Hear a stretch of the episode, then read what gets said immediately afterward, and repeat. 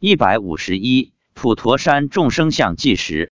发表日期：二零一一年三月二十四日。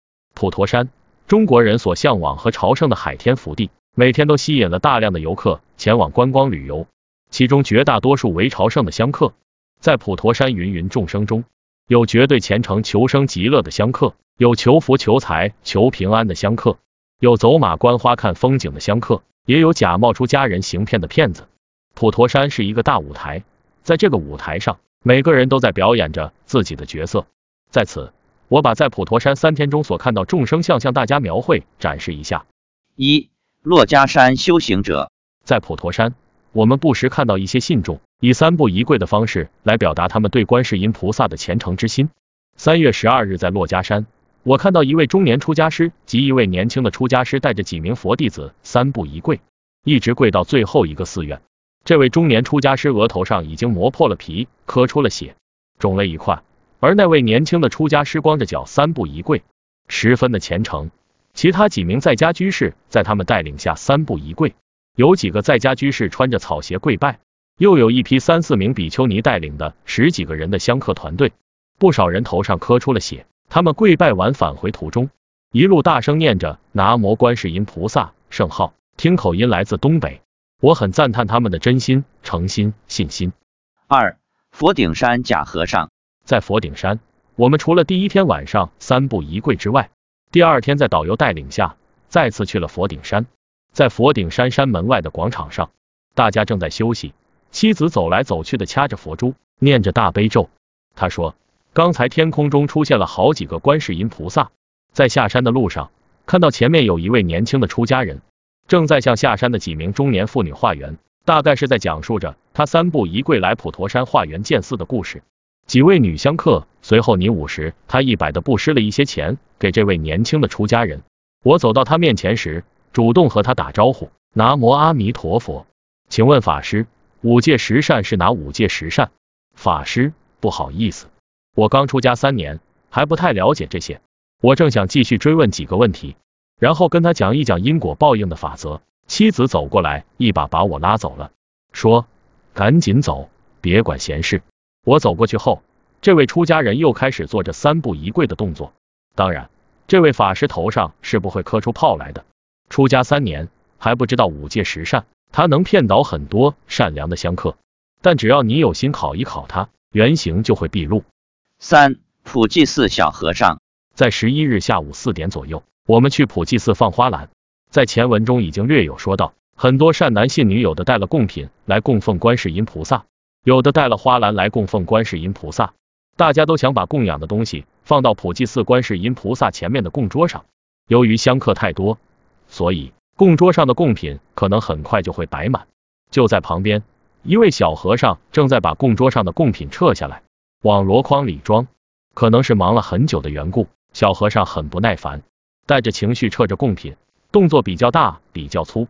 这时，一名香客把带来的两个花篮放到了供桌上，另一名香客也跟着把一个花篮放到供桌上。小和尚转过身来一看，供桌上出现了三个花篮，顿时气愤的走过去，一把将三个花篮揽在两只手里，然后走到边上，扔在旁边尊者的供桌上。我想，如果那几位供花的香客还没走远，看到这一幕的话，心里一定不是滋味。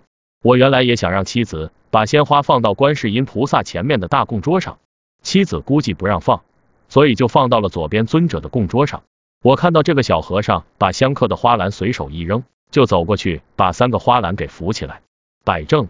其实生活就是修行，这个小和尚完全可以把撤供当成修行，修自己的忍和苦。我对妻子说，小和尚每天这样对待香客和贡品，观世音菩萨没意见吗？妻子说：“观世音菩萨说会惩罚他的。”十二日晚上，妻子对我说：“观世音菩萨叫我十三日早上去普济寺跪。”我说：“法雨寺到普济好像要四公里，其实只有两公里，是我不熟悉路况，来回走路怕时间不够，来不及集中。早上导游反正会带大家去，我跟着导游走吧。”于是十三日上午，我在普济寺观世音菩萨前跪着持诵了二十八遍大悲咒。离开时。两名年轻的和尚大概是在谈论香客的贡品，只听其中一位说：“人家从老远把东西带过来，不容易，大概是在对另一个法师说，就让他们放在供桌上吧。四、停车场黑导游。十三日早上大约五点钟，妻子一个人从所住的法语寺宾馆走路到普济寺。他说要去参加普济寺的早课，一路上基本没人，但有点雾。到普济寺停车场，车场没有别的人，只有两名导游。看到一对上海来的年轻情侣，因为不认识路，正在向两名导游打听普济寺怎么走。其实就离车场十米，但有两三个路口。这两名黑导开始了他们的推销，说。只要每人九十八元导游费，另外买九十八元一盒香，我们带你们去游普济寺等好几个景点。青年情侣嫌太贵，只想去普济寺看看，所以不乐意。这两名导游就一直跟着他们，做着劝说工作。两名上海情侣看到我妻子走过去，嘴里念着什么，知道是香客，便跑过来打听。妻子说：“普济寺就在边上，跟我走吧，我也是去普济寺。”上海情侣非常感激。后来在紫竹林的寺院前，正好又遇到，便打了个招呼，互相祝福。妻子对我说：“这两人以后会发达，以后还会遇到他们。”五芸芸众生居多，不要看每天香客如云，但能做到行住坐卧都在念佛的，还真是不多见。除了第一条中所提到的几个三步一跪虔诚者外，一路上只在法雨寺的栈道上看到一名中年出家师一边走一边念佛。一边掐着佛珠，在普济寺看到一名三十岁上下的出家人，平静看着过往香客，手里捏着佛珠，嘴巴没动，不知道是不是心里在念。而在等渡船去朱家尖的候车场边上，一名六十岁左右的出家人，也只是聊着天，看着风景。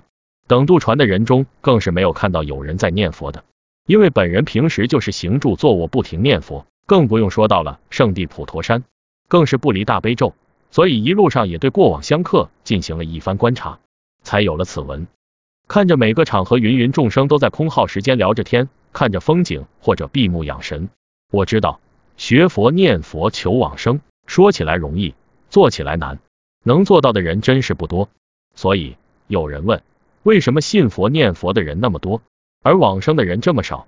其实可以在普陀山，更可以在生活中找到答案。